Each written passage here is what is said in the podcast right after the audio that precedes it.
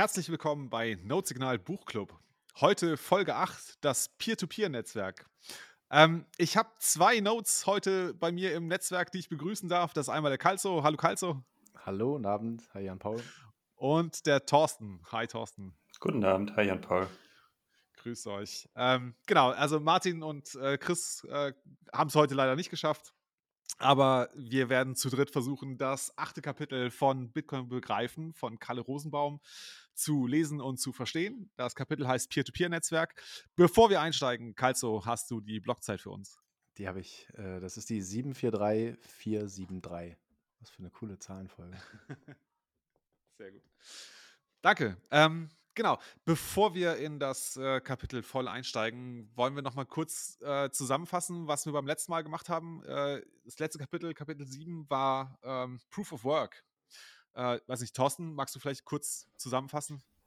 Ja, ich versuch's mal. Ich meine, die letzte, wie ihr sicherlich auch schon gemerkt habt, die letzte Buchclub-Folge, die wir veröffentlicht haben, ist schon einige Wochen her, wenn nicht sogar schon Monate. Und dementsprechend äh, bei uns, also der, der Abstand von der Veröffentlichung ist auch der Abstand von der Zeit, wann wir es gelesen haben.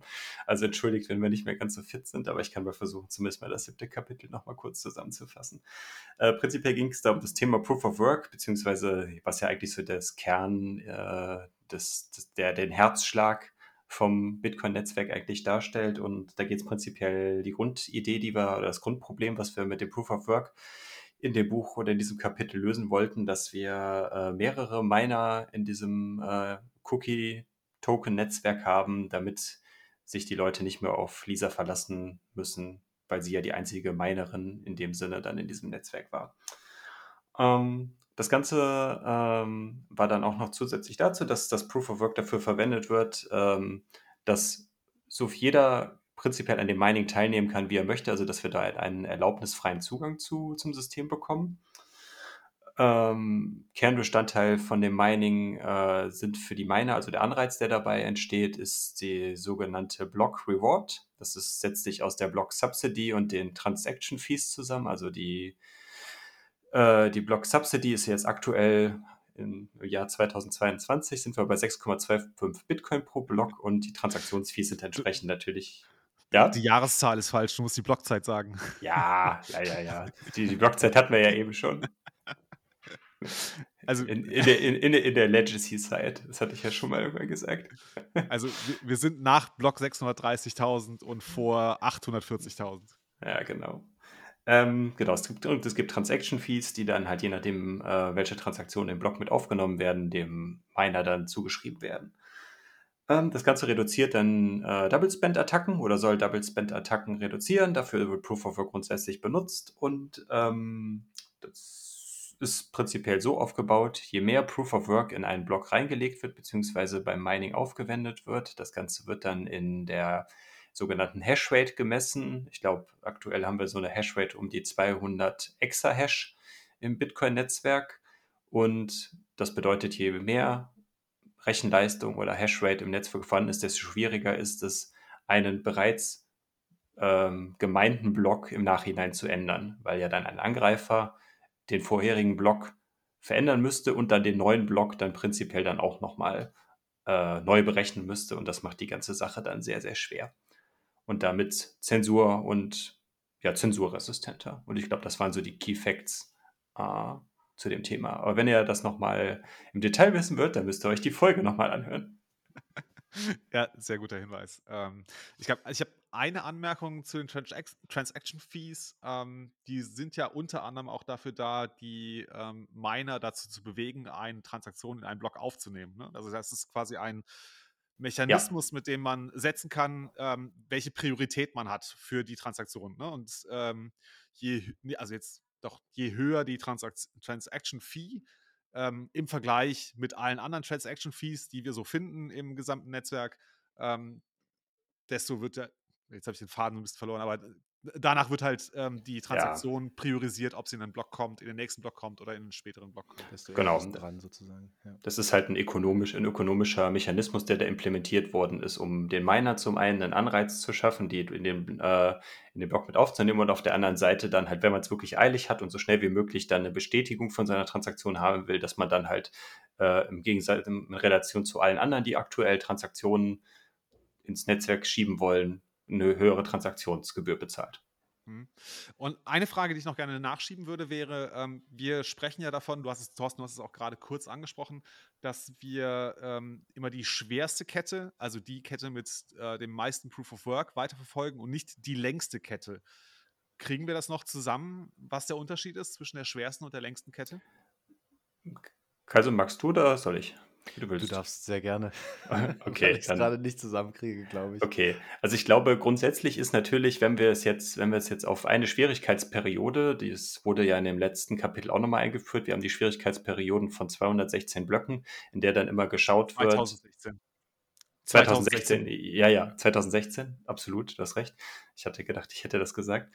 Ne, wir haben auf jeden Fall diese, diese Perioden, in der dann ähm, immer dann ein Zyklus stattfindet und äh, nach 2016 Blöcken wird dann immer geschaut, ähm, sind wir in diesem, in diesem äh, anzupeilenden 10 Minuten Zeitfenster, sind wir äh, im Durchschnitt darüber, äh, wird die Schwierigkeit reduziert von dem Zieltarget. Das hatten wir ja dann auch in dem Kapitel. Oder die Schwierigkeit wird gegebenenfalls dann erhöht, wenn, wenn die Blöcke zu schnell gekommen sind. Und äh, grundsätzlich ist es ja, wenn man, ist die längste Kette meistens, wenn wir in einer Schwierigkeitsperiode sind, eigentlich auch die längste Kette, zwangsläufig. Die schwerste meinst du, ist auch immer die längste? Du hast jetzt die längste, ist die längste gesagt, genau. Genau. Ja. Ich bin gerade ein bisschen verwirrt offensichtlich. Ähm, genau.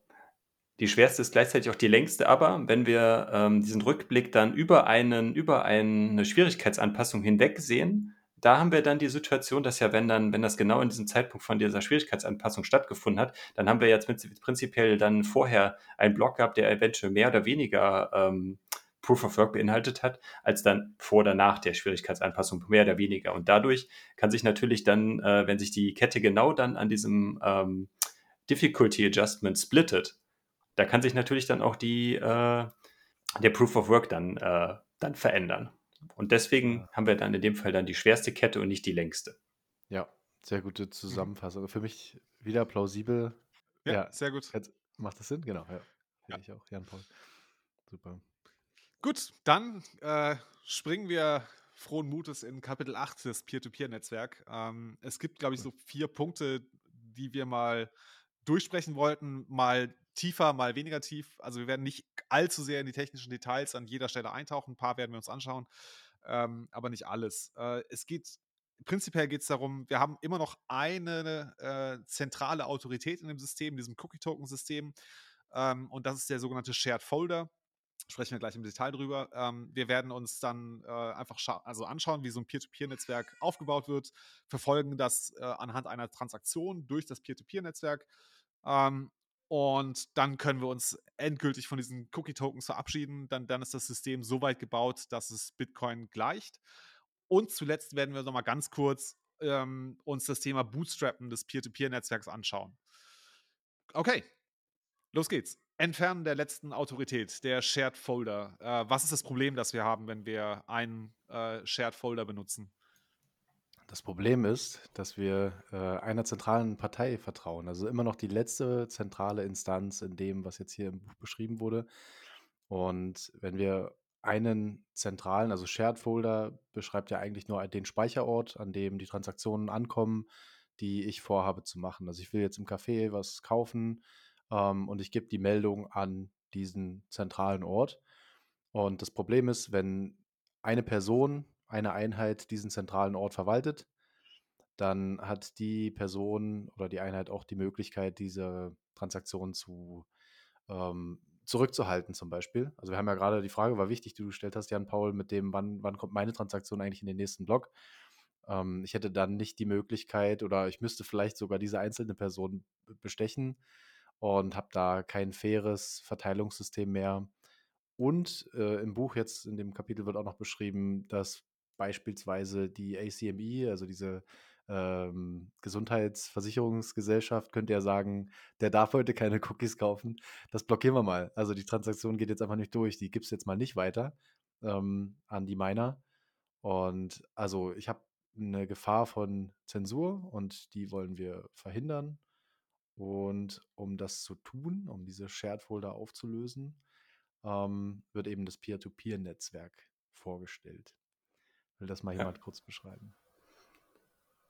Genau, kann ich gerne machen. Kurze Ergänzung noch zu. Also wir haben, wie du gerade super richtig gesagt hast, wir, wir haben natürlich eine Gefahr vor äh, Zensur auf Transaktionsebene, aber wir haben, wie wir eben ja auch kurz nochmal in der Zusammenfassung erwähnt hatten, wir haben jetzt ja auch ganz viele Miner und diese Miner schreiben ja auch ihre quasi ihre gemeinten Blöcke dann auch in dieses, in dieses Folder und dann prinzipiell, wenn der Systemadministrator ein Problem mit einem Miner hat, dann kann er den auch äh, zensieren. Das heißt, äh, das ganze Blöcke gar nicht, also dass wir dann sogar Zensur auf Blockebene komplett haben, die dann gar nicht erst äh, aufgenommen werden, weil ja der eine Mitarbeiter vielleicht vom Systemadministrator nicht gemocht wird oder warum auch immer, um bei diesem Beispiel mal zu bleiben. Kurze Ergänzung noch dazu. Ähm, ja, das Peer-to-Peer-Netzwerk. Was ist denn das grundsätzlich? Wir haben ähm, die Idee dahinter ist ja eigentlich, dass wir eine, dass wir ein Netzwerk von Computern haben, die alle gleichberechtigt sind. Vorher hatten wir ja eine zentrale Einheit, wo äh, irgendwelche Leute Daten hinschieben und da wird, werden die Daten gespeichert. Und ein Peer-to-Peer-Netzwerk ist es im Endeffekt so, dass alle gleich sind und dass alle untereinander miteinander kommunizieren können. Und, äh, und um bei dem Beispiel von Bitcoin zu bleiben, dass jeder dann auch den jeweiligen Datenstand von der Timechain in dem Fall und von den Transaktionen bei sich lokal vorhält. Das ist entscheidend. Ne? Also wir, wir, geben zwar den Shared Folder auf, aber das verpflichtet uns alle als Nodes und Miner eben eine vollständige Kopie der Timechain bei uns lokal aufzubewahren. Das erinnert mich an einen wichtigen Punkt aus dem ersten Shared Folder ähm, Kapitel. Das hatte ich mir noch notiert. Und zwar hat er da auch gesagt, dass die Block äh, Propagation, also die Verteilung der Information der Blöcke, verlangsamt wird, je mehr Nodes im Netzwerk sind. Ich wusste nicht, dass das schon in diesem Shared Folder Kapitel kam. Und das war für mich auch eine Frage. Ähm, kann, also kann das jemand erklären, warum das langsamer ist, wenn man einen Shared Folder nutzt und die Blöcke sich damit vernetzen? Also ich glaube, da geht es genau um den Punkt, dass die, dass die Transaktionsmenge oder die, die Datenübertragungsmenge so hoch ist für, für die Einzelkommunikation. Anders als bei dem, was wir jetzt gleich bei den mhm. Peer-to-Peer-Netzwerken dann sehen. Ja, ich erinnere mich jetzt kurz daran. Ich glaube, der Punkt war der, dass der Traffic ähm, dort, wo der Shared Folder liegt, sehr, sehr hoch wird, je mehr Miner im Netzwerk sind, weil desto mehr Miner fragen ja, ja nach äh, Transaktionen, äh, schicken Blöcke. Ähm, ne? Also da ist einfach für den, für den Miner ist zwar der, äh, der Traffic glaube ich, nicht wesentlich größer oder kleiner als in einem mhm. Peer-to-Peer-Netzwerk. Aber für den Shared Folder wird der Traffic halt unglaublich hoch, je mehr Miner in das Netzwerk oder äh, Full Nodes eigentlich ins, ins Netzwerk kommen. Ähm, und dass es deswegen an Kapazitätsgrenzen stoßen könnte. Ah, okay. Ja, dass der Netzwerkdurchsatz von dem Speichersystem oder sowas, dann worauf dieses Shared Folder dann liegt, dann der Flaschenhals dann für die Transaktions, den Transaktionsdurchsatz dann ja dann an irgendeiner Stelle dann limitiert. Ja, das ist wahrscheinlich das, was du meintest. Genau. Ja, und jetzt ist eigentlich das Peer-to-Peer-Netzwerk ist einfach, ja, wir haben äh, Full Nodes, von denen manche auch Miner sind, die sich direkt miteinander verbinden und sich jetzt über Blöcke und Transaktionen austauschen. Soweit richtig. Ja. Okay. Ähm, was ich ganz interessant fand, war ein Argument, dass äh, so ein Peer-to-Peer-Netzwerk ja auch dafür sorgt, dass ähm, einzelne Blöcke nicht mehr irgendwie vorenthalten werden können. Ne? Also in einem Peer-to-Peer-Netzwerk kannst du halt, kannst du dich zwar hinstellen und sagen, ich gebe diesen einen Block, gebe ich jetzt nicht weiter an meine Peers, aber diese Peers oder die anderen Nodes, mit denen du verbunden bist, die haben ja noch weitere Verbindungen und die könnten vielleicht diesen Block über andere äh, Kanäle halt reinbekommen. Ne? Das macht überhaupt keinen Sinn mehr, ähm, jetzt zum Beispiel Transaktionen oder Blöcke äh, in diesem Peer-to-Peer-Netzwerk einfach vorzuenthalten. Ähm, weil einfach nicht sichergestellt, also du kannst nicht sicherstellen, dass du das quasi dem gesamten Netzwerk verschweigen kannst. Du bist also nicht mehr der einzige Kanal von dem, der die Transaktion starten will, hin zum Miner. Genau. Ja. Ja, es wird dann halt immer abgeprüft, dann, okay, ich habe hier die, die, den Block mit der und der äh, Blockhöhe hab, erhalten und dann bekommt man dann gegebenenfalls, man hat ja dann meistens sehr, sehr viele Peers dann oder sage ich mal so fünf bis zehn weitere Peers, die einem dann diese Information gegebenenfalls auch noch zur Verfügung stellen. Und wenn ich dann schon sehe, aha, die Blockhöhe habe ich schon erhalten und der, ähm, ich weiß gar nicht, der, der Header, der Hash vom Header, der Blockheader ist identisch zu dem, den ich auch von dem, meinem ersten Peer erhalten habe, dann kann ich diese Information ja für mich prinzipiell ja dann auch verwerfen und ich frage nicht mehr die eigentliche Information von diesem Peer halt an, weil er mir diesen ganzen Block dann nicht mehr schicken braucht, weil ich den ja schon habe. Also findet dann, dann im Endeffekt ja dann auch dann eine Reduzierung von, von Daten dann in dem Sinne dann auch statt, weil da nicht unnötig der Block noch geschickt wird, weil die Informationen ja schon komplett dann bei dem Ziel vorhanden sind. Ja, haben wir da auch wieder eine Reduzierung. Und ich finde, es ist so spannend, wenn so ganz offensichtliche Sachen, die man immer wieder verwendet, klarer werden. Ich hatte gerade den Moment, das Gossip-Netzwerk, ähm, also so dieses Gossip ist ja das Englische für ähm, Tratschen, also so das Plappern, Mhm. Plaudern, Ja, ja. ähm, dass das beschreibt, was wir gerade gesagt hatten, also was Jan Paul gerade noch erklärt hatte, dass du einfach mehreren Leuten etwas erzählst und dann kannst du einfach dir sicher sein, irgendwann weiß es jeder. Also das ist genau so dieses Tratsch-Netzwerk, du, du willst was für dich behalten, hast es einem erzählt und der erzählt es dann wieder jemand und dann verteilt sich es auf mehrere und du, die Information ist einfach überhaupt nicht mehr aufhaltbar. Und genau das gleiche wird ja dann eben genutzt, um das nicht mehr stoppbar zu machen. Ja, das darüber funktioniert, glaube ich, auch, und das gleiche Prinzip verwendet meine ich auch das Lightning-Netzwerk, um da dann auch Informationen über die Channel States und äh, gegebenenfalls dann auch über die, äh, über die Liquidität auf den Seiten, glaube ich jetzt nicht, aber zumindest wie sich dann die, ähm, die äh, Transaktionsfees, die dann für, für ein Routing dann genommen werden, ich glaube, diese Informationen werden beim äh, Lightning-Netzwerk auch über, über ein Gossip-Protokoll dann halt natürlich auf einer anderen Ebene. Aber das funktioniert da, meine ich, ähnlich, dass da auch die Informationen auf dem Weg ausgetauscht werden. Erinnert mich auch auf, an das Tor-Netzwerk, also weil es ja auch so eine ähnliche Funktion ist, um, um Daten über verschiedene Kanäle zu transferieren und dann ähm, zensurresistente Kommunikation im Internet zu ermöglichen, zum Beispiel. Aber ich will jetzt auch nicht zu weit abdriften. Alles gut. ja, sehr gut. Ähm, ich weiß nicht, gibt es noch was, was wir zu diesem Peer-to-Peer-Netzwerk ergänzen wollen? Ähm, also in dem Buch fand ich es ganz nett gemacht. Äh, Kalle Rosenbaum fängt ja damit an und sagt, okay, wir schauen uns erstmal an, wie Blöcke propagiert werden in diesem Netzwerk. Ähm, ne, dass es Sinn macht, dieses Netzwerk aufzubauen statt eines Shared Folders und hängt dann einfach noch hinten dran, so ja, und jetzt haben wir ja schon das Peer-to-Peer-Netzwerk, also können wir auch Transaktionen darüber senden. Ähm, ne, also nicht nur Blöcke, sondern eben auch Transaktionen. Gibt es dazu noch was zu ergänzen? Er geht da ja relativ stark dann auch in die, äh, schon ein bisschen noch äh, so in die ähm, Kommunikationsebene oder die Protokollebene rein, dass die, dass die ganze Kommunikation dann über das TCP-Protokoll ähm, stattfindet, was im Endeffekt ja viel, wir, viele Leute auch dann aus, so wie, wie das Internet auch funktioniert, da wird ja die Kommunikation dann auch über TCP/IP ähm, stattgefunden. Und vielleicht grundsätzlich, dass man vielleicht nochmal erklärt, war, warum, was ist ein Protokoll? Ein Protokoll ist im Endeffekt ja eigentlich nur eine Sprache, äh, dass man sich auf eine Sprache einigt und in diesem Protokoll wird dann festgelegt, okay, es gibt bestimmte Befehle oder quasi Wörter oder ähm, halt, die dann beide Gesprächspartner in dem Fall dann beherrschen und auf diese Art und Weise hat man dann ein standardisiertes Verfahren, wie die miteinander aus, sich austauschen können. Was anderes ist ein Protokoll halt nicht. Und in diesem TCP-Protokoll wird im Endeffekt ja dann äh, ein standardisierter Ablauf dann abgebildet, der dann äh, die Initiierung von so einem Kommunikationskanal zwischen zwei Peers im Bitcoin-Netzwerk dann darstellt. Habt ihr das richtig verstanden, dass das TCP-IP-Protokoll nur dafür zuständig ist, einen Kanal aufzubauen? Das ist die Übertragungsschicht davon, soweit ich mich da erinnern kann. Es gibt ja im, okay. äh, jetzt, jetzt, jetzt komme ich gerade wieder so die Gedanken ins, äh, ins Studium zurück, irgendwie erstes Semester, das OSI-Schichtenmodell oder in der Ausbildung. Es gibt ja ähm, sieben OSI-Schichten, im Endeffekt wieder ein äh, sieben, acht, ich weiß es nicht mehr, keine Ahnung, sieben, richtig.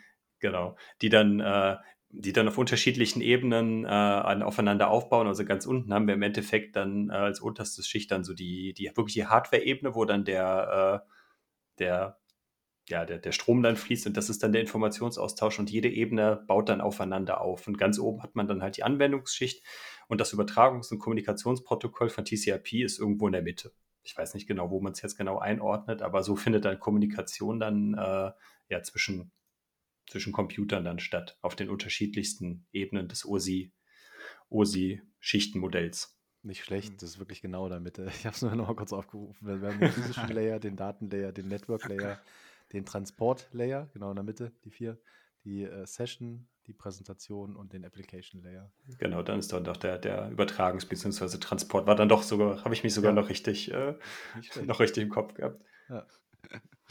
Und das ist ja schon das nächste Kapitel tatsächlich. Wie reden Peers? Also es ist ja jetzt diese, diese Sprachebene zwischen den einzelnen Nodes. Genau. Ähm, fand ich ein ganz, ganz spannendes Thema. Mal wieder so eine Auffrischung zu kriegen, zumindest ein bisschen äh, für das Thema, weil das, wie, du, wie bei dir, es war im Studium, ist jetzt relativ lange her, braucht man nicht so häufig. Ähm, Und war ganz interessant, mal wieder zu sehen, wie die sich unterhalten. Und da eine ganz witzige Sache. Ich fand, ähm, als er, er, wird generell in diesem Kapitel, ein bisschen abdriftend, ähm, sprachlich so ein bisschen lockerer. Also ich habe das Gefühl, er, hier kommt in der Sprache immer mal so ein bisschen so ein, so ein ähm, Slang durch. Und er hat an einer Stelle diese Grafik, hast du das gesehen, ähm, von Tom zu Lisa, also wird ja die, die Kommunikation betrachtet. Und wenn die sich nicht unterhalten können, dann stellt er die Grafik dar, von der einen Seite links der Laptop Tom, äh, ein Pfeil zu Lisa und in der Mitte Buenas noches. Und Lisa einfach nur Fragezeichen. Da musste ich ziemlich lachen, als ich das gelesen habe, äh, um, um einfach darzustellen, wie wir Menschen uns unterhalten. Und wenn da jemand eine Sprache spricht, die ich nicht verstehe, dann kann ich die halt nicht interpretieren. Also, genau, wir sind jetzt einfach bei dem technischen Layer wie der Kommunikation, aber wie du sagst, wenn es kein Protokoll gibt und wenn man sich nicht einig ist, dann kann man sich halt auch nicht unterhalten. Und ähm, ja, das war ich nur eine ganz nette Anekdote aus dem Buch, wenn man es nicht gerade vor sich hat. Ja, absolut. Ne? Deswegen ist dann die Sprache, glaube ich, eigentlich auch so die perfekte Analogie, um so Protokolle dann bei Computern zu beschreiben. Genau.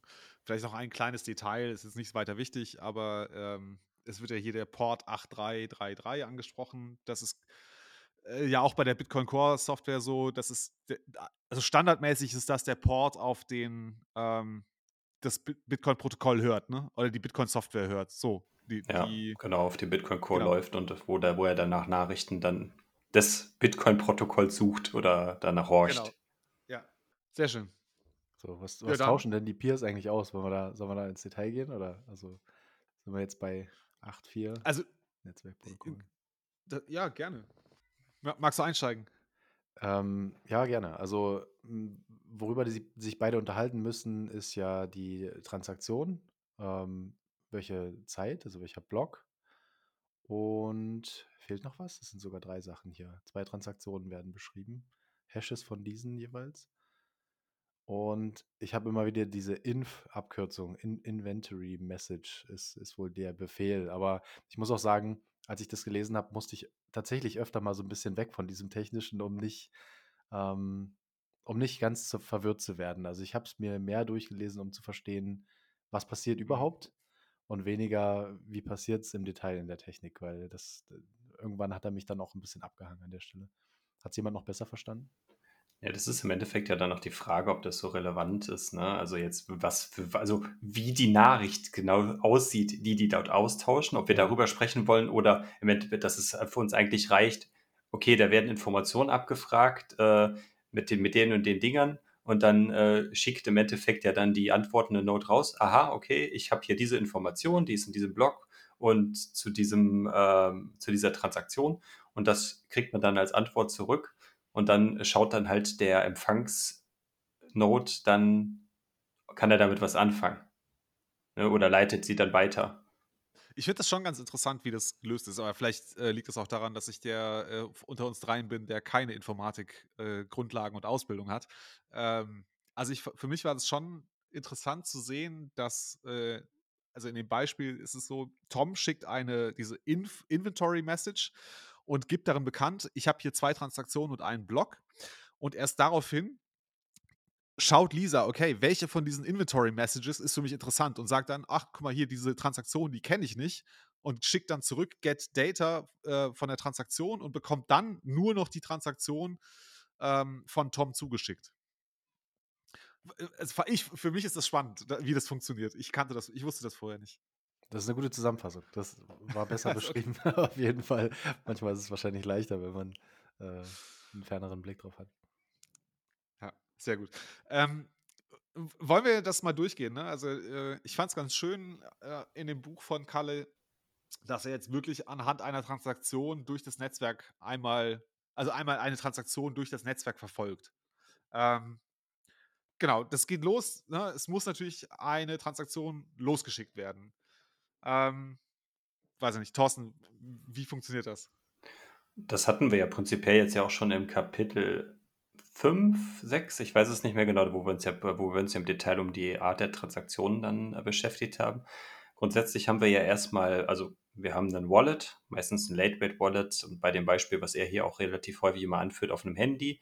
Das Lightweight Wallet ist mit einem Full Node verbunden, sagen wir mal mit unserem eigenen. Das heißt, wir haben den Vorteil, wir haben keinen Full Node, mit dem wir oder keine Full Node, mit der wir uns, ähm, der wir vertrauen müssen, weil wir bei uns lokal die Information, die, die letzten und aktuellsten Informationen vor, vorgelagert haben und alle Informationen, die wir ähm, an diesen Full Node schicken, wissen wir, da passiert nichts Schlimmes mit. Und ich glaube, das Beispiel ist jetzt hier, dass der John ähm, dem Café eine Transaktion schickt, weil er gerne einen Keks kaufen möchte. Wir sind ja immer noch in dem Cookie-Token. Auf den letzten Metern zumindest, bald ist es weg. Dann äh, müsst ihr euch mit, mit Bitcoin äh, abfinden oder dann, dann haben wir endlich Bitcoin, wie auch immer. Ähm, genau. Und äh, ich glaube, dann kommt auch wieder diese schönen Blumenfilter zum Einsatz, die wir ja auch schon mal beim, auch im vorletzten Kapitel hatten, wo der Volker dann auch mit dabei war.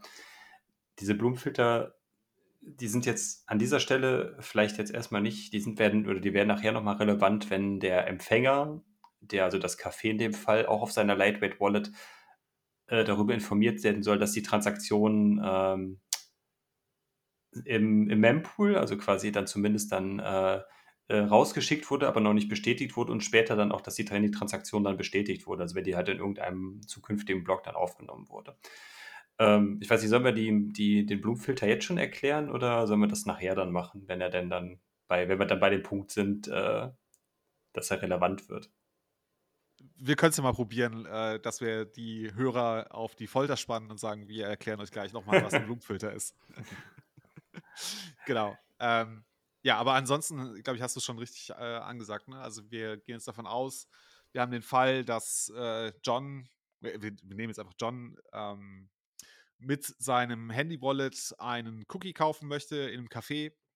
Er kriegt jetzt ne, diese Zahlungs-UI äh, vom Wallet des Cafés auf sein auf sein Wallet irgendwie, also scannt das wahrscheinlich und dann schickt er eben eine Transaktion los. Ne, also macht die Transaktion quasi fertig, signiert sie und so weiter. Ähm, und dann schickt er diese Transaktion ins Netzwerk. Und das passiert dann tatsächlich so, ähm, dass das Lightweight Wallet von, von John I, diese Inventory Message schickt. Ich habe hier eine Transaktion an sein Node seines Vertrauens. Und die Node des Vertrauens sagt dann, okay, diese Transaktion kenne ich noch nicht schick mir doch bitte diese Transaktion, get data und dann erst schickt äh, Johns Lightweight Handy Wallet ähm, die Transaktion an, das, an den Node seines Vertrauens und damit in das Netzwerk. Das ist so der erste Schritt. Okay, gut. Genau. Dann ist also die Transaktion jetzt äh, quasi bei der Node des Vertrauens von Johns Lightweight Wallet. Die heißt genau. hier im Buch Tom. Ja, Gut. Das heißt, jetzt und muss sie weiter ins Netzwerk. Also Tom will die ja nicht behalten. Tom ist nicht der Miner. Ähm, das ist ja seine eigene Node und er will die ins Net Netzwerk propagieren, also versenden. Das heißt, er sendet jetzt diese Transaktion vollumfänglich, bin ich richtig? Nee, auch wieder nur als Inventory-Information äh, ähm, an seine Peers, also an genau. alle, mit denen er wieder verbunden ist ich glaube, der, der Block der Transaktions, äh, es gibt ja, jede Transaktion hat ja so eine bestimmte ID, wenn ihr dann auch schon mal eine Transaktion im Bitcoin-Netzwerk gemacht habt, die haben ja dann immer dann, ich weiß nicht, ob das auch ein Hash ist oder ob das, woraus sich diese Transaktion, wie die generiert wird. Ich glaube, da haben wir nie drüber. Doch, doch, Bitte? das hatten wir. Ja, ja, das ist genau die Beschreibung, ähm, wo wir auch Merkle, Merkle Root und wie, wie der Header sich zusammensetzt. Glaube, ja, aber wir, wir, wir, haben, wir haben doch über den Block-Header gesprochen und aber wie auch immer, ja. Ja, ich glaube schon. Ich wir will jeden Fall sagen, aber ich gehe davon aus, dass das eine Information ist. das wäre Glück, dass wir am Anfang den Disclaimer gemacht haben, dass das schon so lange her ist und wir uns nicht mehr erinnern können. Nein, es gibt auf jeden Fall eine Transaktions-ID, die dann halt auch eindeutig ist und mit der man dann äh, äh, die dann wahrscheinlich innerhalb dieser Inventory-ID dann ähm, zu den anderen Peers von Tom's Node propagiert wird.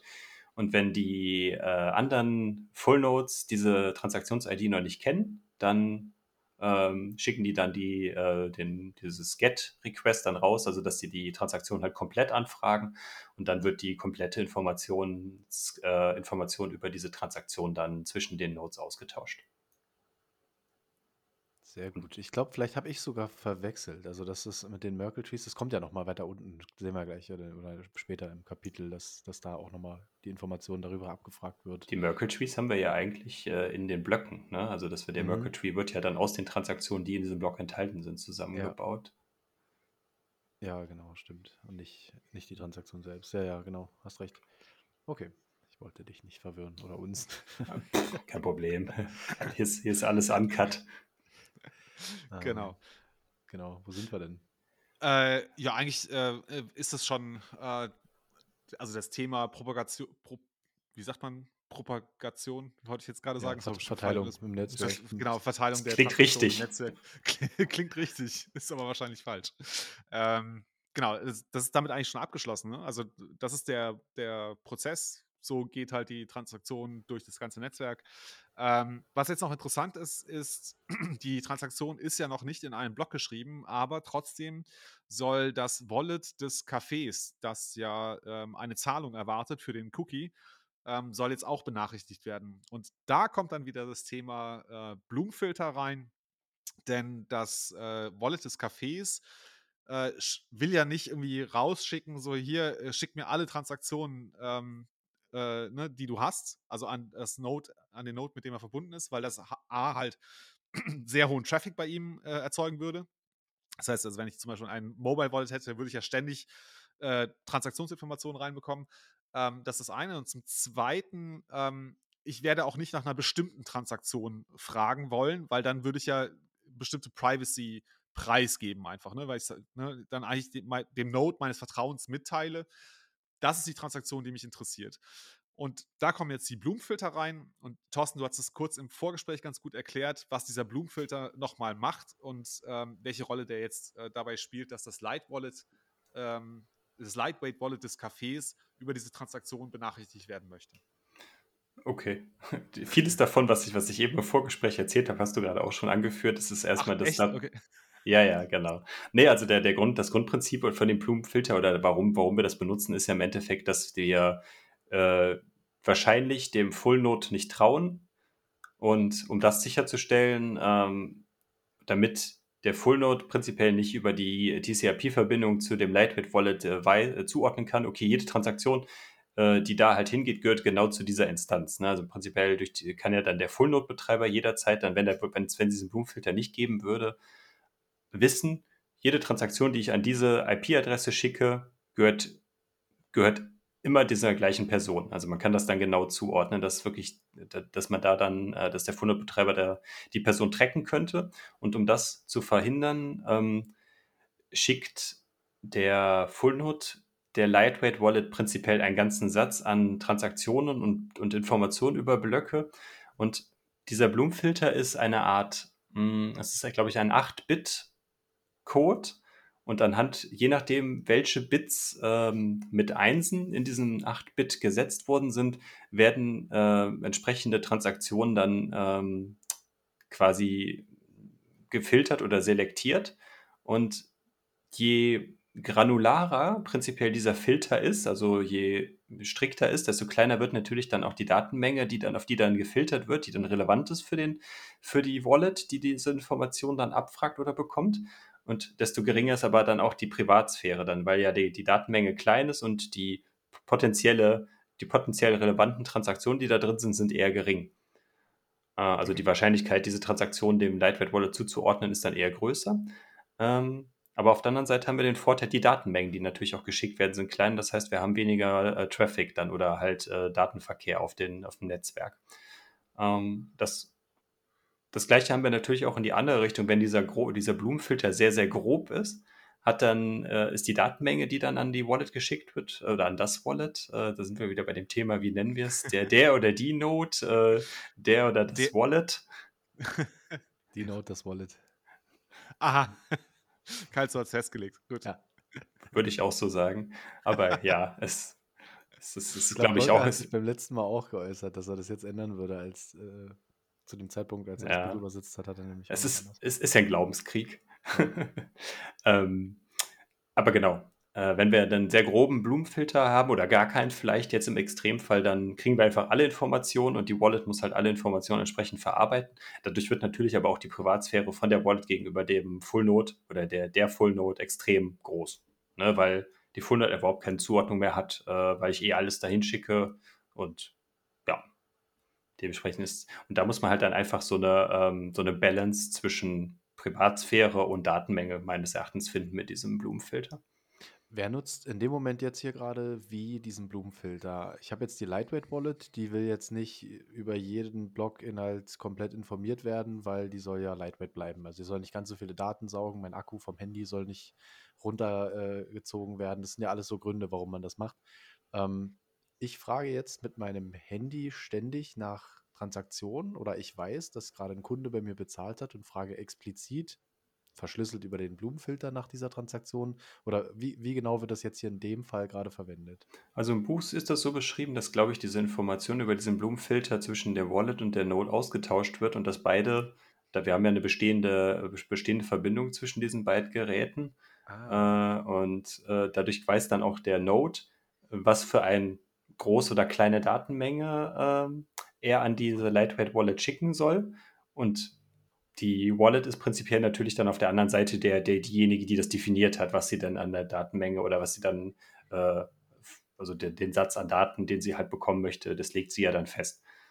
Das, das heißt, ist zumindest die Trusted so. Node tauscht sich mit der Lightweight Wallet aus und share, also teilt das Geheimnis über den Blumenfilter, sodass beide wissen. Ja, nee, nee, nee. nee. Der, der Blumenfilter ist ja einfach nur ein Filter für die Full Node. Okay, äh, ich habe jetzt hier zehn Transaktionen. Mein Blumenfilter, den ich bekommen habe von der mhm. Lightbit Wallet, passt auf fünf Transaktionen. Ja. Also schmeiße ich die anderen fünf Transaktionen, die, äh, die nicht dazugehören, schicke ich nicht äh, über diese auch wieder Inventory Message, wie wir es auch vorher hatten. Ich glaube, die Kommunikation funktioniert da ja auch dann genauso über das mhm. Protokoll. Ähm, und dementsprechend bekommt dann das Lightbait Wallet nur äh, eine Information über diese fünf Transaktionen. Und dadurch, dass die Lightbait Wallet ja dann weiß, welche Keys dann ähm, oder welche Adressen von der Wallet genau, kann sie dann halt ja. halt selber sehen, ah, okay, äh, da ist eine Transaktion, die für mich relevant ist, also kriege ich eine Benachrichtigung. Okay. Ich hoffe, das war einigermaßen verständlich erklärt. Ja, doch, also für mich ja. Ich, ich Wenn nicht, dann ähm, Kapitel 6 haben wir auch schon diskutiert. da, da, haben wir es nochmal im Detail erklärt und da war der Volker mit dabei. Ich glaube, er hat uns sogar geholfen, das zu begreifen. Ich glaube auch. Genau, das war dann, und dann bekommt das Café, also die, die Lightweight Wallet vom Café die Benachrichtigung, der Block ist, äh, die Transaktion ist im, in dem, im sogenannten Mempool, hatten wir ja schon mal darüber gesprochen. Das sind ja, ist dann der, der, das Auffangbecken von Transaktionen, die noch nicht bestätigt worden sind, die dann halt noch in keinen gültigen Block aufgenommen wurden. Dann wissen wir zumindest, die Transaktion wurde ins Netzwerk gesendet und äh, dann muss das äh, Café prinzipiell ja dann noch darauf warten, dass diese Transaktion in einen Block aufgenommen wird. Und oder ja. Es gibt auch die Option von Zero Conf, also null Bestätigung. Das heißt, wenn ich im Café jetzt ein Stück Kuchen verkaufe und der Kunde kommt hier irgendwie regelmäßig her und ich vertraue dem halbwegs, dann kann ich auch sagen, ähm, alles klar, ich, du musst nicht hier bleiben, bis das bezahlt ist, also bis es in einem Block ist, sondern du kannst auch gehen. Also diese Zero Conf Transactions, das ist dann eine Option, um zu sagen, ich sehe, dass die Nachricht jetzt legitim im Mempool angekommen ist. Meine Node sagt mir, das ist drin. Ähm, und damit kann man auch akzeptieren und den Kuchen über die Theke reichen. Ähm, je, nach, je nach Kritikalität oder je nach Größe auch des, des getauschten Guts. Aber sonst empfiehlt man immer, dass man sechs Blöcke abwarten soll. Das ist nur noch mal so am Rande. Ja, oder zumindest eine. Im, ja. Wenigstens eine. Dann. Ja, also wenn, wenn ihr ein Lambo kauft, dann Vielleicht auch zwei. Macht euch darauf gefasst, da sechs Blöcke zu warten, kurz in der Wartehalle, bis ihr rausfahren ja. dürft. Ja. ja, genau. Das ist auch ein guter Punkt, weil äh, die, der, die Wallet-Benachrichtigung über den Eingang im Mempool und im Eingang, äh, wenn, der, wenn die Transaktion in einem Block aufgenommen wurde, also wie die Kommunikation wieder zwischen dem ähm, Full Node und der Lightweight Wallet unterscheidet sich da so ein bisschen, weil da kommen wieder die Merkle äh, Trees dann wieder äh, in den, zum Einsatz. Wollen wir das Thema auch noch ansprechen? Ähm, ja, jetzt gerne. haben wir es schon, jetzt, jetzt haben wir es schon genannt. Finde ich aber auch gut und valide, deswegen, weil ja gerade vorhin die Verwirrung bei mir war. Ähm, genau, also die Merkle Trees werden ja dann erst erstellt, wenn die Transaktionen im Block landen. Ähm, und die sind ja auch wieder eine Form der Vereinfachung der Information, was alles im Block ist. Also, weil mich interessiert ja nicht, was da noch so alles an Transaktionen drin gelandet ist. Und ich will eigentlich nur wissen, hat es meine Transaktion in den Block geschafft, beziehungsweise der äh, Verkäufer des Produkts will wissen, ist diese Transaktion, die mein Kunde da gerade reingeschrieben hat, jetzt wirklich in einem Blog gelandet. Und dafür dann die Abfrage über diese Merkle Trees. Und da kann Thorsten gleich nochmal erklären, wie die genau funktionieren. aber, oder auch nicht. Ich glaube nicht. Ähm, aber Ja, doch. das, die, das ist eben diese Vereinfachung, um auch da wieder ähm, nicht die Gesamtmenge an Daten ähm, transferieren zu müssen. Generell Genau. auch spannend zu sehen in diesem Kapitel, wie viel Gedanken sich gemacht wurde, das Netzwerk so mm, flüssig wie möglich zu halten. Also man hat ja schon, man merkt ja jetzt wirklich an vielen Punkten, da wurde geschaut, die Datenmenge soll gering wie möglich sein. Es gab auch sogar noch Updates, die beschrieben wurden, ähm, die das nochmal vereinfacht haben. Also am Anfang wurden noch mehr Informationen transferiert. Und man hat einfach geguckt, dass, dass die, der Austausch zwischen diesen ganzen Nodes so flüssig wie möglich läuft. Und da auch nochmal so ein Hinweis hier 2017, die äh, Block Wars, ähm, als diskutiert wurde, ob man die Blöcke nicht größer machen kann, um mehr Transaktionen reinzuschreiben, ging es ja auch bloß wieder darum, ähm, kann man das dann gewährleisten, dass dann Leute noch eine Note laufen lassen oder äh, werden die dann so riesig und aufwendig, weil die, die Datenmenge so viel zu groß ist. Also brauchst du dann einfach einen riesen Datenspeicher, um überhaupt die Blockdaten also abzulegen. Ähm, und hat sich zum Glück dagegen entschieden, deswegen ist Bcash abgeraucht. ähm, also nur noch mal so eine Anekdote darauf, äh, wie wichtig das ist, dass man sich hier regelmäßig dann besinnt und guckt, alles klar, sind wir noch ist das Netzwerk noch flüssig? Kann jeder noch mitmachen mit geringen Mitteln und bleibt es dezentralisiert? Ja, das stimmt wohl. Ähm, genau, wir nochmal eine kurze, oder ich versuche es mal mit, der, mit den Workage Trees. Also die, da kommen die Blumenfilter halt auch wieder zum Einsatz, dass der, ähm, wenn der Trans, äh, dass die Wallets dann halt auch nur ähm, Blöcke anfragen, wo interessante Informationen sind und diese Informationen, die dann äh, auch wieder dann über das äh, ich glaube, über, hier über dem Fall wird es dann Head, dass der Blockheader abgerufen wird und da bekommen dann die Blumenfilter, werden dann auch nur Transaktionen, also so ein Teil äh, Merkle Tree dann geliefert, wo dann einige oder wo dann die meisten äh, Transaktionen von diesem äh, Merkle Tree sind halt unrelevant für die für das Wallet, aber das ist halt auch wieder um die äh, äh äh, um ja quasi die die richtige Transaktion zu ver verschleiern oder zu vertuschen gegenüber dem Full Node. Und ähm, auf diese Art und Weise kann dann der ähm, die, die Wallet dann herausfinden, okay, sind in diesem Block dann äh, meine Transaktionen dann drin und wenn er das dann aus dem Merkle Tree, dann also diese partiellen Merkle Tree, wie er hier genannt wird, das dann ähm, ableiten kann, dann kann er das für sich dann auch die Wallet auch bestätigen, aha, hier ist ein äh, gültiger äh, Proof of Work erbracht worden, der in einem Block drin ist, meine Transaktion ist da drin, okay, Benachrichtigung, Transaktion hat eine Bestätigung bekommen. So im Groben. Aber da können wir, wie wir es gerade auch schon mal gesagt haben, dann nochmal auf äh, Kapitel 6 verweisen, wo wir den Aufbau von den Merkle Trees dann in den Transaktionen oder in den Blöcken dann äh, besprochen haben. Genau, und im Buch fand ich sehr hilfreich die Abbildung 8.22. Da wird das nochmal an einem sehr einfachen Beispiel ähm, gezeigt. Das ist nämlich eine Transakt äh, eine, ein Block, der nur vier Transaktionen enthält.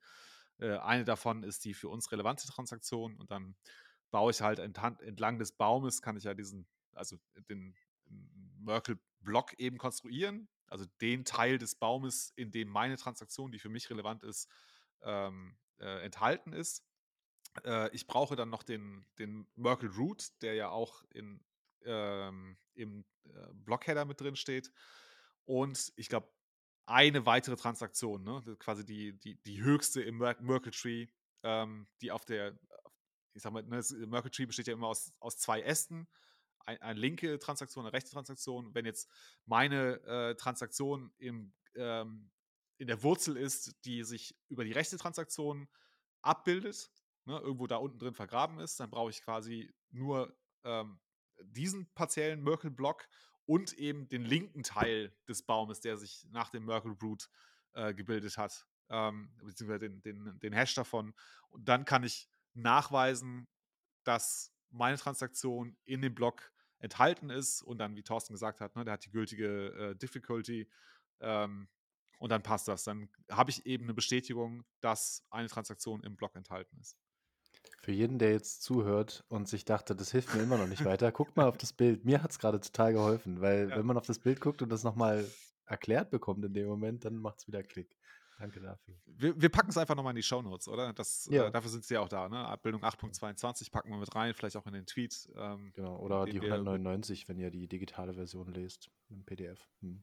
Wir können ja einen, äh, wir können, glaube ich, einen Link direkt auf die äh, gegebenenfalls in dem Dokument setzen ja. und das dann äh, mit in die Shownotes ja, packen.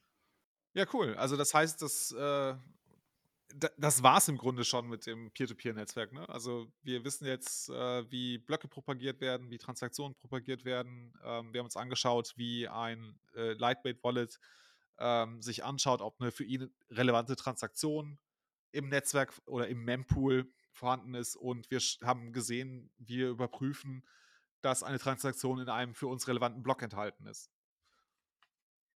Ja. Perfekt. Dann. Haben wir jetzt Bitcoin? Auf jeden so Fall keine Cookie-Tokens ne? mehr. Genau, genau, das ist jetzt das ist der Punkt. 8.5, ne? Genau, da kommt dann jetzt, äh, dass wir uns vom Cookie-Token eigentlich verabschieden können. Den brauchen wir nicht mehr. Warum eigentlich nicht? Weil das System, äh, wie wir es jetzt designt haben, mit, dem, mit der letzten Komponente des Peer-to-Peer-Netzwerks eins zu eins, äh, abgesehen vom Namen, dem Bitcoin-Net, dem äh, Bitcoin-Netzwerk aus dem im Jahr 2017 oder halt in der Grundstruktur eigentlich gleicht und dementsprechend können wir einfach äh, ein Cookie-Token Netzwerk gegen Bitcoin-Netzwerk austauschen. Wir tauschten die Cookie-Token gegen Bitcoin kleingeschrieben aus und äh, haben das Bitcoin-Netzwerk. Das heißt, wir brauchen jetzt nicht mehr über Kekse reden, sondern wir reden jetzt über das härteste Geld der Welt. Ja, sehr gut. Ähm, Gibt es dazu noch irgendwas, was wir anmerken können? Nicht was ich noch ganz witzig fand, äh, der, ne? ja genau, den Überblick. Sagen. genau. Das ist echt spannend, mal zu sehen, was so 2017 rum äh, an, an Eckdaten im Bitcoin-Netzwerk ähm, ja. vorhanden waren. So, das ist der Überblick, der hier im Kapitel dann beschrieben wird. Dann schauen wir doch mal kurz. Es gibt äh, zum Abschluss noch einen kurzen Überblick über Bitcoin in diesem Buch von Kalle ähm, zum Zeitpunkt 2017. Wir wissen nicht genau zu welchem Zeitpunkt, also zu welcher Blockhöhe er das macht, aber. Hätte er ähm, mal, er mal erwähnen können hier, ne? Also, das ist überhaupt nicht vergleichbar. Ja. Aber vielleicht müssen wir jetzt noch mal ganz kurz. Kann, hat jemand von euch jetzt die aktuelle Blockzeit? Vielleicht können wir da jetzt mal anfangen, dass wir einfach mal, dass das wir das wenigstens richtig machen können. Ja, wir sind in der 743477. Sehr gut. Genau. Ähm, jetzt hat er ein paar Daten da genannt. Es gibt zu seinem Zeitpunkt gibt es 10.000 öffentlich zugängliche Full Nodes. Ähm, laut Clark Moody's Bitcoin Dashboard gibt es 15.811 erreichbare Bitcoin Nodes. Ja, nochmal 50 Prozent oben gelegt oder 60 Prozent oben gelegt. Ähm, die Geldmenge sind 17,4 Millionen Bitcoin.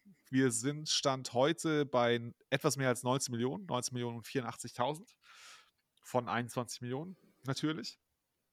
Der Bitcoin ist in Kalles Buch 6.500 Dollar wert. Na, wer weiß den Bitcoin-Preis? Ich nicht, zum Glück. Thorsten? Keine Ahnung, muss ich mal nachgucken. Irgendwas mit 19.000 oder sowas. 19.200 19 US-Dollar. Ähm, genau, keine Ahnung. Tägliches Volumen von 100.000 Bitcoin. Oh, finde ich das jetzt hier bei Clark Moody, das tägliche Volumen? Weiß ich nicht, müssen wir vielleicht nachreichen. Ich glaube, das, das ändert sich ja, ja auch dann. Ne? ja, genau. Äh, Mining Hashrate, das ist interessant. 50 Ether-Hashes, äh, äh, Ether, Exa-Hashes pro Sekunde. Exa-Hashes pro Sekunde. Äh, Mining, Hashrate, aktuell 211,1 Ether, äh, Exa-Hashes. Ich weiß irgendwie Ether-Hashes, will ich mal sagen. Oh, oh, oh, oh, oh, oh, oh. der, genau. der kommt der Shitcoiner durch. Aber das finde ich jetzt schon bemerkenswert, ne? Also, ähm, äh, die Anzahl der Full Nodes hat sich so 50, 60 Prozent zumindest von dem, was wir jetzt wissen, äh, erhöht. Ähm, der Preis hat sich knapp verdreifacht, aber die Anzahl, äh, die, die Hashrate hat sich vervierfacht, mehr als vervierfacht. Ah, aber ich, ich, könnte mir vorstellen, dass die Metrik aber trotzdem auch bei den äh, Full Nodes äh, stattfindet. Hm. Also, weil wir ja sehr viel über Tor haben einfach, was wir nicht wissen. Ja, ja, also genau, das können wir im Moment nicht sagen. Wobei die Frage ist, konnte äh, Kalle das zum äh, Zeitpunkt des Verfassens des Buches sagen? Ja, er hat hier wahrscheinlich auch genau die Informationen genommen, die wir jetzt hier auch quasi über die öffentlich zugänglich sind, genommen und keine, äh, weiß, weiß ja. gar nicht, weiß, ob es diese ganzen, äh, der Kalso hatte das eben kurz erwähnt, diese ganzen äh, Lightning äh, äh, Node-Implementierungen, die wir jetzt halt viele haben, die gab es zu dem Zeitpunkt ja in der Form wahrscheinlich ja noch fast gar nicht. Genau, die sind nicht mehr ja. public im Netz, sondern laufen über das Tor-Netzwerk. Und dadurch sind die ja nicht ähm, public reachable und werden hier nicht gelistet. Ja. Sind halt vorhanden. Hm. Genau, dann eins noch, also äh, das hat sich kaum geändert, beziehungsweise sogar verringert. Ähm, zum Zeitpunkt des Verfassens des Buches, 2017 also, wurden rund 17 Bitcoin äh, pro Tag an Transaction Fees gezahlt. Und Clark Moody's spuckt hier aus, äh, pro Block Average Fees 0,1 Bitcoin. Äh, bei 144 Blöcken am Tag sind es also etwas mehr als 14 Bitcoin äh, an Transaction Fees. Wobei der äh, Preis in Fiat natürlich sich vervierfacht hat. Also ne, 17 Bitcoins zum Preis von 6.500 US-Dollar sind natürlich deutlich weniger in Fiat als ähm, 14 Bitcoin ja. äh, zum Preis von 19.000 und. Ja, er hat hier ja, pro Transaktion mit 40 US-Cent gerechnet pro Transaktion. Und würden wir das jetzt hochrechnen, dann ja, hätten wir vielleicht einen Durchschnitt, äh, einen Dollar irgendwie. Ein bisschen mehr als ein Dollar dann, ne? wie auch immer. Ja. ja. Genau. Und der letzte Punkt, den finde ich super, äh, benutzen Leute überall auf der Welt Bitcoin, um Probleme in ihrem Alltag zu umschiffen. Ich glaube, das, das hat sich wahrscheinlich äh, verzehnfacht oder noch mehr, äh, dass wir noch weitaus äh, mehr Probleme vielleicht mit Bitcoin mittlerweile ähm, identifiziert haben, die sich damit lösen lassen. Das fand ich auch so schön allgemein beschrieben. Also es war wirklich so, so eine schöne Formulierung für Bitcoin hat einen Nutzen für jedermann oder zumindest für für viele Leute auf der Welt und die können sehr unterschiedlich sein. Hm. Ja, und das lässt sich einfach nicht quantifizieren und das ist das Schöne. Gut, wir sind schon bei äh, fast einer Stunde. Ähm, ich würde sagen, wir schauen uns noch den letzten Teil, ja, also vielleicht 50 Minuten. Ähm, wir schauen uns noch den letzten Teil äh, dieses Kapitels an, ähm, nämlich das Bootstrappen des Netzwerks, aber glaube ich auch nicht in aller Tiefe. Ähm, was heißt Bootstrappen des Netzwerks? Also wie man es aufsetzt, also mal die Schuhe anziehen. ja, sehr gut. Ja. ja. Gut, also was, als erstes brauchen wir äh, die Software. Ne? Wir müssen uns irgendwie die Software besorgen. Ähm, da finde ich, macht Kalle nochmal einen äh, schönen Exkurs zum Thema Verifizieren, ähm, dass man denn auch die richtige Bitcoin Core Software äh, benutzt. Ähm, vielleicht zwei Fragen dazu. Also, warum ist es wichtig, das zu verifizieren? Und zweitens, ähm, wie läuft das genau ab? Also, ich würde mal mit dem ersten, mit der ersten Frage anfangen, warum das wichtig ist. Ähm, angenommen, ich gehe jetzt auf eine Webseite und hole mir die Bitcoin Core Software. Er beschreibt hier auch verschiedene Wege, wie man das tun kann. Ähm, und ich finde eine Seite, die betrügerisch ist, also die nicht die richtige Software hochlädt und bin dann potenziell angreifbar, wenn es darum geht, ich setze eine Note auf, ich äh, lade mir die Blöcke runter. Ähm, ich glaube, wir kommen noch im Detail zu den Punkten.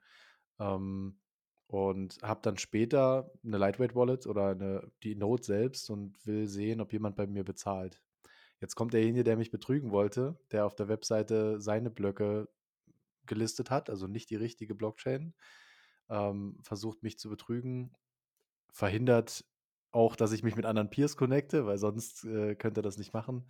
Und schreibt, er hat irgendwie 10 Bitcoin in seinem Wallet. Kommt zu mir, bezahlt und meine Note sagt, alles klar, der hat bezahlt, die Notes äh, haben das bestätigt. Und also er kann mich quasi vollkommen betrügen. Sehr, sehr aufwendige Art und Weise, einen Angriff zu starten. Aber ich will nicht ausschließen, dass es da Möglichkeiten gibt, das zu skalieren. Und Daher sollte man auf jeden Fall immer gucken. Es gibt so bei, wenn man sich auch Wallet-Software generell runterlädt, da ist es ja auch noch wichtiger.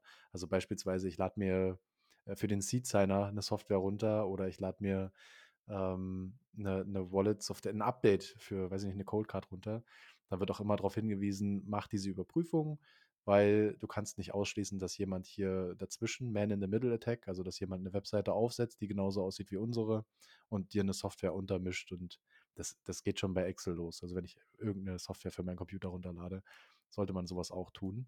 Und ich habe verstanden, der Thorsten kann auch erklären, was genau, also zumindest was da getan wird, um zu überprüfen, dass die Datei, die ich da gerade runterlade, auch die von dem ist, der sie erstellt hat. Ja, kann ich mal versuchen. Aber kleine Ergänzung noch dazu. Ähm, selbst bei Bitcoin Core haben wir ja eine Wallet integriert. Das heißt, dieses Angriffsszenario, was du gerade beschrieben hast, ist, ist natürlich äh, sehr hypothetisch, aber es, es, könnte auch viel einfacher sein, dass das einfach einen fest definierten Seed in diese Software, die man runterlädt, eingebaut ist, wo dann der Angreifer diesen Ja. Seed halt schon vorher generiert hat und dann braucht er halt gar nicht dieses ganze äh, Peer-Konstrukt aufbauen. Einfach sobald halt Funds auf diesen Full-Node geladen werden, den man dann halt auch als Wallet benutzt, ja, kann halt der, der die Software manipuliert hat, diese Funds auch dann jederzeit abgreifen, weil er ja auch Zugriff dann auch auf die Private Keys besitzt. Ne? Also guter, guter Punkt, ja. Du erinnerst mich dran, äh, was beim Seed Signer oder Cold was ich gerade sagte, das muss man vielleicht noch ergänzen, für den, dem es jetzt nicht so klar war. Ähm, dieses Risiko besteht halt immer, wenn ich einen neuen Seed erstelle, auch mit so einem Hardware-Wallet, äh, mit dieser Software. Ja, der kann random sein, aber vielleicht ist es nur einer von 100 und nicht einer von E hoch irgendwas. Also diese, diese zufällige Wahl der, der, der Seed-Wörter ist vielleicht so ein bisschen äh, gezinkt und der Angreifer lässt bei sich zu Hause einfach einen, leichten Computer laufen, also muss jetzt hier nicht so einen Hochleistungscomputer haben und geht diese 100 bis 1000 verschiedenen Seeds durch, bis irgendjemand so doof war, in Anführungszeichen, ähm, und diese Software verwendet hat und da Coins hochpackt und zieht die ab. Also das Risiko ist schon, zumindest wenn es dann so um Wallets geht und wie du gerade sagst, da ist ja eine hinterlegt, dann ist es schon gar nicht mal so unwahrscheinlich, dass Leute das tun wollen oder ein Interesse haben aus Wirtschaftlichkeit das zu tun. Genau. Ja, absolut, absolut. Da stimme ich dir zu. Und äh, dementsprechend sollte man das auch, der, wie du es gerade empfohlen hast, eigentlich, sobald man mit Wallets rumhantiert, weil Wallets sind nichts anderes als äh, ein Portemonnaie oder wie auch immer man das äh, gescheit übersetzen kann, aber man hantiert mit Geld rum und dementsprechend sollten Wallets eigentlich immer überprüft werden. Bei Software, wo man das, äh, die jetzt vielleicht nicht so kritisch sind, kann man das kann man es meistens im Open Source Bereich kann man es ja fast überall machen, dass da die ähm, die Signatur mitgegeben wird, dass man einfach dann äh, das überprüfen kann, ob der Download, den man gemacht hat, identisch mit dem ist das, was der Entwickler dann nach Komp Kompilierung der Software signiert hat, das identisch ist. Ähm, genau, aber du hattest mich gerade eben gefragt, wie man das macht. Ähm, grundsätzlich gibt es eigentlich immer zwei Schritte. Das steht jetzt hier nicht in dem Buch drin, aber das würde ich gerne nochmal aufnehmen, dass wir nochmal einen Exkurs haben. Ähm, dass man zwei Schritte eigentlich macht, wenn man was runterlädt. Also wenn man sich zum Beispiel jetzt, wie du es gerade gesagt hast, eine neue Seed Signer Software runterlädt. Ähm, zum einen sollte man halt erstmal schauen, dass wir, wir hatten gerade eben darüber gesprochen, dass wir diese Übertragungsebene haben. Es kann einfach, es, es, wir haben zwar dieses Protokoll, was die Kommunikation sicherstellt, aber es kann ja trotzdem auch zu ähm, Übertragungsproblemen halt kommen. Und dass die Software, die wir dann heruntergeladen haben, einfach nicht vollständig heruntergeladen wurde und dadurch dann äh, irgendwelche Informationen fehlen. In irgendeiner Weise lässt sie sich vielleicht trotzdem installieren, aber es fehlen einfach Informationen in, diesem, äh, in dieser Software, die wir heruntergeladen haben. Und da stellen die Entwickler meistens äh, eine Prüfsumme zur Verfügung, die einfach das, das, das im Endeffekt auch nichts anderes als ein, äh, ein SHA-256-Hash ist. Den schmeißen wir dann auf die ähm, auf den binären Code oder auf den kompilierten Code von der Software. Und wenn dieser Code, äh, der wird auch zur Verfügung gestellt vom Entwickler. Und wenn wir das, diesen SHA-256 auch auf die Softwareversion, die bei uns lokal heruntergeladen wurde, anwenden und der, der Hash, der da rauskommt, identisch ist mit dem, den wir vom Entwickler zur Verfügung gestellt bekommen haben, wissen wir zumindest, dass die Software quasi genau aus dem gleichen, äh, genauso groß ist und genauso zusammengesetzt ist wie das, was der Entwickler zur Verfügung gestellt hat. Das ist Schritt Nummer eins. Da haben wir zumindest schon mal die Übertragung sichergestellt, dass die einwandfrei funktioniert hat. Jetzt gehen wir mal von der Situation aus, dass, dass ein Angreifer den öffentlichen, ähm, also den, den Server korrumpiert, also angegriffen hat und die Software ausgetauscht hat. Da würde diese, äh, wenn er die Software austauschen kann, kann auch diese Prüfsumme austauschen. Das bedeutet, diese, diese Prüfsummen, äh, Prüfsummenüberprüfung hilft, hilft uns jetzt in diesem Fall nicht weiter. Dafür gibt es dann die Signatur, die der Entwickler ähm, mit seinem privaten Schlüssel, wer, wenn er das äh, im gleichen Schritt halt auch macht, wenn er die Software kompiliert hat, ähm, signiert er diese, äh, signiert er diese, ähm, die Datei mit seinem privaten Schlüssel und stellt dann äh, diese Signatur, die daraus generiert wird, zur Verfügung. Wie das jetzt genau technisch funktioniert, kann ich jetzt gerade so aus dem Stegreif jetzt nicht erklären, aber grundsätzlich haben wir ja dann, äh, wir hatten es in Kapitel 6, glaube ich, auch schon mal, da hatten wir auch schon mal so einen Exkurs über die Public und Private Keys gemacht, ähm, dass Leute, die halt Software entwickeln, auch ihren Public Key, der, dem, der zu dem zugehörigen Private Key gehört, mit dem die die Software signiert haben, an vielen Stellen veröffentlichen. Dadurch, dass wir diesen Public Key an vielen Stellen haben, äh, reduzieren wir auch die Wahrscheinlichkeit, dass dieser potenzielle Angreifer, von dem wir eben gesprochen haben, alle Quellen des Public Keys ähm, verändert haben kann und quasi seinen Public Key, den der Angreifer verwendet hat, äh, dort auszutauschen. Weil das wäre das Szenario, ähm, um so einen Angriff zu starten. Das ist sehr unwahrscheinlich. Und wenn ich die Software halt heruntergeladen habe, kann ich ähm, anhand, wenn ich mir den Private oder äh, den Public Key vom Entwickler besorgt habe, kann ich mithilfe der Signaturdatei, die der Entwickler mir ebenfalls zur Verfügung gestellt hat, abprüfen, ob die Signatur, die dort bei mir lokal vorhanden ist, mit dem Public Key des Entwicklers matcht. Und wenn diese Signatur gleich mit dem ist, was, ähm, was halt auf unterschiedlichen Quellen des Public Keys, ähm, wenn das gleich ist, dann weiß ich zumindest, dass der, dass dieser, weil wir ja, dieser Private Key sollte dann nur der Entwickler oder der, der signierende Entwickler des, der Software kennen, dann kann ich sicherstellen, dass dann dass diese Software nach der Signierung von dem Entwickler nicht mehr verändert worden ist. Ich bin mir nicht sicher, ob ich es ganz durchschaut habe, aber also es gibt im Grunde gibt es zwei Bestandteile. Ne? Das eine ist die Prüfsumme. Ähm, das heißt, da schaue ich mir, äh, also ich lade mir die Software runter, besorge mir woanders her die Prüfsumme und nach dem Herunterladen der Software lasse ich die durch irgendwas durchlaufen. Du schmeißt einfach einen, äh, äh, du, schmeißt einfach die, die Datei dann durch einen Chart 256 äh, Hash. Okay, okay, so einfach ist es. Okay, okay. Jage ich da durch und äh, wenn die Prüfsumme identisch ist, dann kann ich sagen, okay, also die heruntergeladene Software entspricht dem, was mir versprochen wurde, ne, auf der Webseite, von der ich das runtergeladen habe. Korrekt. Problem ist, genau, okay, Problem ist, ähm, das könnte attackier attackiert worden sein. Also die, die, ne, der, der Server, auf dem die Software liegt, ist irgendwie korrumpiert worden und ähm, die Software ist korrumpiert worden und auch diese Prüfsumme ist korrumpiert worden. Deswegen brauchen wir noch einen zweiten Schritt. Und da kommt jetzt eben diese ja, der, der, zweite Teil. Äh, genau, dass wir die Signatur so überprüfen von der Software. also von der. Okay, die, okay, und, und, und die Signatur, das läuft folgendermaßen. Also der, äh, wer auch immer die, die, die Software released, also der sagt, okay, hier ist das, äh, das ist die öffentliche Version. Wir können ja einfach mal der, bei dem Beispiel, wie wir es schon hatten, beim Raspberry Blitz signiert, glaube ich, der Christian Rutzoll. Der ist der Entwickler und der was, was signiert er jetzt? Also er signiert quasi die. Das, was denn? Die, den Quellcode, also die, das Kompilat. Mhm. Ne? Also, oder das in dem Fall beim Raspberry Blitz haben wir ja eine, haben wir ja ein Image, was wir dann auf die SD-Karte flashen, um dann ja dann das auf den Raspberry Pi zu installieren. Das ist ein, in dem Fall ist das ein ZIP-Archiv, was dann, äh, was man herunterladen kann. Und dieses ZIP-Archiv wird dann äh, mittels von Software ja dann auf die SD-Karte geflasht. Mhm. So, dann nimmt er dieses äh, ZIP-Archiv und signiert das. Quasi mit seinem privaten Schlüssel. Mhm. Wir, wir haben Informationen, die wir, die wir erzeugen können und wir haben Informationen, die uns bereitgestellt werden. Wir haben das Programm, wir, haben einen, wir erstellen einen Hash von diesem Programmcode, da kommt dann zwar eine 256-Bit-Zahl raus. Er schreibt in die Signaturdatei, während der Signatur, äh, er generiert ja auch diesen 256 langen, äh, Bit langen ja. Hash, signiert das und wenn er, wenn wir dann ähm, überprüfen, ist die Signatur, entspricht die dem zugehörigen Public Key?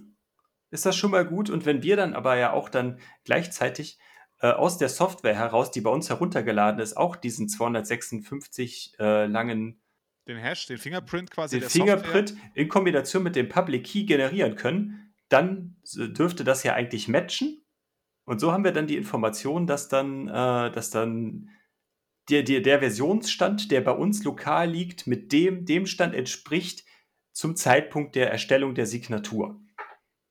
Also das ist eigentlich analog zur äh, Private Public Key Kryptographie, ja, genau. Klar. nur dass ich halt in diesem Fall ähm, einen Hash oder Fingerprint der Software, die ich äh, runterladen oder installieren möchte, nehme und die wird auf der einen Seite von dem Entwickler mit seinem Private Key signiert und ich kann dieses das überprüfen, indem ich ähm, den Fingerprint der Software mit dem Public Key zusammenbringe. Mhm. Und ich erhalte quasi den, denselben. Dasselbe Fingerprint oder dasselbe den, selbe, den Hash denn. Genau. genau. Und dann kann ich sicher sein, dass, genau, wie wir es gerade gesagt haben, dass die, dass die signierte Version vom Entwickler äh, dem entspricht wie das, was bei mir lokal vorhanden ist. Das heißt, die Software wurde zwischen diesen zwei Zeitpunkten nicht von irgendjemand anderem verändert.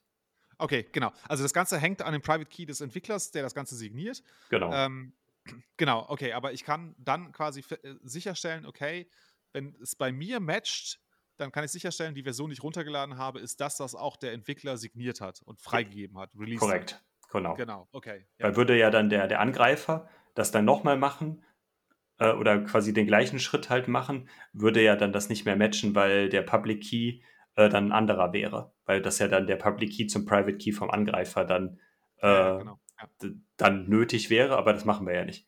Mhm. Weil wir ja wissen, der Entwickler von äh, vom äh, Raspberry Blitz ist der Christian Ruzoll und nicht der äh, böse, weiß ich nicht, Jupp. ja, sehr gut. Ich, ich glaube, dann haben wir also das, das, rausgearbeitet, was ich gerne einmal rausgearbeitet haben wollte. Ne? Wie funktioniert das eigentlich? Also was muss ich tun, wenn ich ähm, verifizieren möchte, dass ich die richtige Bitcoin Core Software runtergeladen habe oder überhaupt ähm, ne, äh, Software gerade im Bitcoin-Bereich runtergeladen habe? ähm, jetzt gelernt, zum einen brauche ich ähm, diese Prüfsumme, um halt sicherzustellen, dass der Download nicht irgendwie korrumpiert war. Und zum zweiten brauche ich noch ähm, ja, den, den Public Key oder Fingerprint des Entwicklers. Und dann kann ich halt prüfen, ob die Version, die ich runtergeladen habe, mit dem übereinstimmt, was der Entwickler am Ende als Release signiert hat mit seinem Private Key.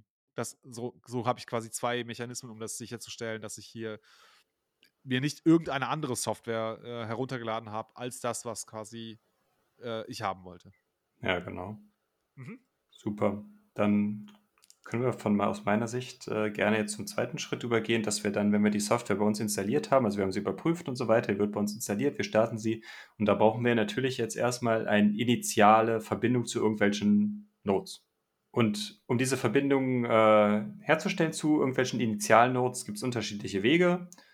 Das könnte prinzipiell sein, dass man über den DNS geht und dass man dann halt an, anhand oder über diesen Port 8333, den wir eben schon mal gesagt haben, was der Port ist, den der Bitcoin-Dienst oder die man in dem Fall verwendet, ähm, dass man da horcht und da einfach dann DNS durchläuft und nach öffentlichen Nodes sucht, die, zu denen man sich verbinden kann. Das ist die eine Möglichkeit. Aber was auch sein kann, ist, dass im Bitcoin Core ähm, einige Initial-Nodes hinterlegt worden sind, zu denen man sich zum ersten Mal verbindet. Und von da aus kriegt, bekommt man dann Informationen über weitere Nodes und dann wird die Verbindung zu diesen Initial-Nodes gekappt und dann hat man quasi, dass man sich so dann äh, von diesen fest definiert, hart gecodeten Nodes dann entkoppelt und so dann, äh, dann als weiterer Knoten äh, halt unabhängig dann von diesen Initial-Nodes dann agiert und sich die Daten und Informationen abruft. Aber ist es so, dass diese hardcodierten Peers äh, im Fullnode-Programm, ähm, das ist quasi nur der zweite Schritt, wenn ich über das äh, DNS-System nicht ausreichend oder überhaupt keine Peers finde, ähm, erst dann greife ich auf diese hardcodierten Peers zurück mhm. oder werden beide Schritte automatisch ausgeführt?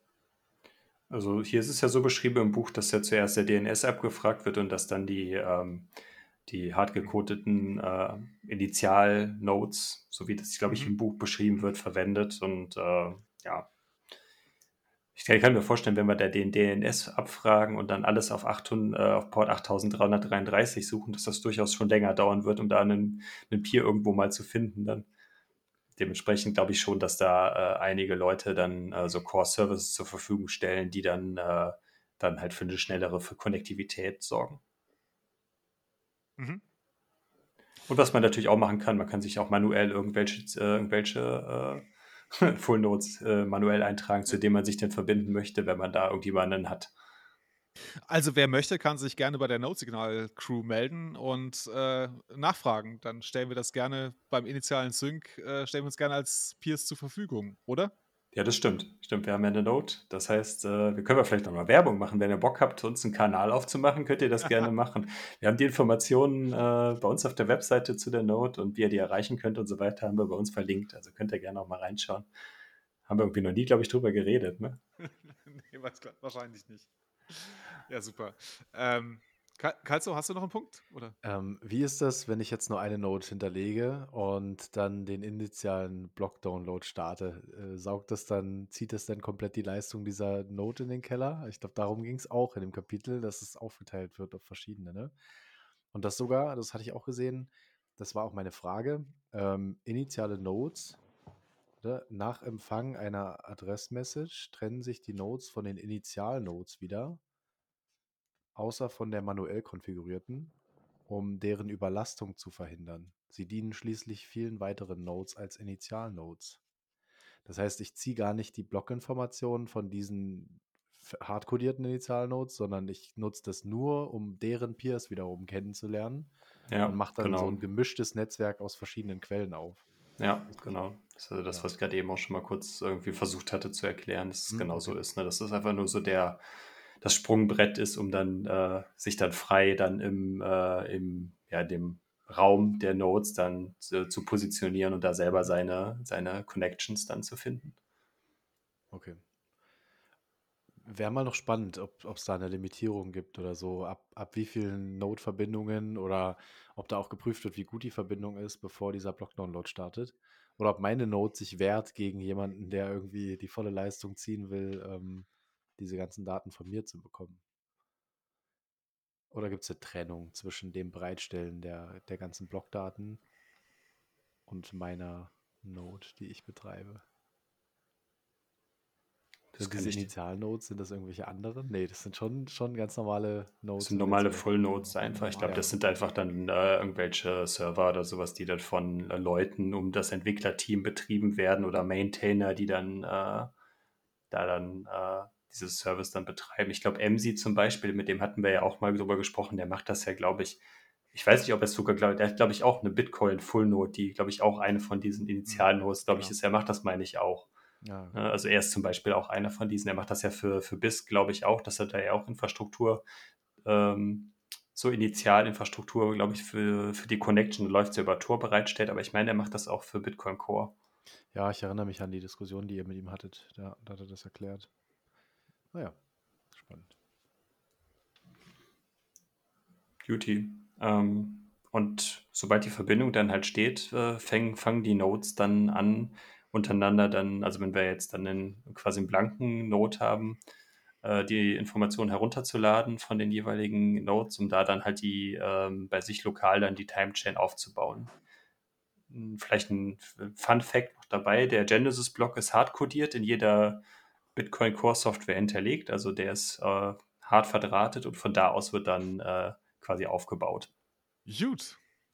Ich glaube, das soll dann für heute reichen, oder? Ähm, es gibt jetzt in Kalles Buch äh, nochmal ein paar Seiten, ich weiß, es sind echt einige, ähm, wo äh, er einmal den Betrieb eines eigenen Full-Nodes mal durchgeht.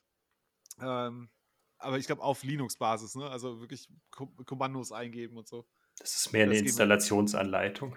Ja, okay. Ja, da äh, glaube ich, da müssen wir jetzt nicht reingehen. Dann ist das Nee. Kapitel auch schon zu Ende, oder? Dann Genau. Ja, nice. Cool. Gibt es noch offene Fragen bei euch? Irgendwas, was wir haben fallen lassen oder was bei euch noch offen geblieben ist? Also ich habe keine Fragen mehr. Ich auch nicht.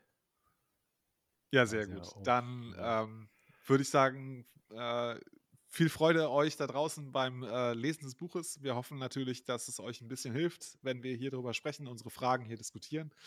Ähm, die nächsten äh, Buchclub-Folgen haben wir jetzt auch schon geplant. Also es wird jetzt nicht wieder so eine große Pause geben. Wir werden einmal pro Monat eine Buchclub-Folge aufnehmen und dann irgendwie reinschieben, wenn wir, äh, wenn wir denken, es ist mal wieder ein guter Zeitpunkt, um eine Buchclub- Buchclub-Folge rauszubringen.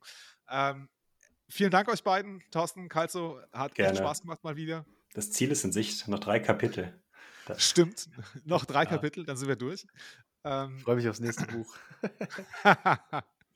da müssen wir mal schauen, was wir da uns ausgucken. Ähm, genau, ansonsten sage ich äh, an euch da draußen, focus on the signal, not on the noise. Ciao, ciao. schönen Abend. Ciao. Ciao.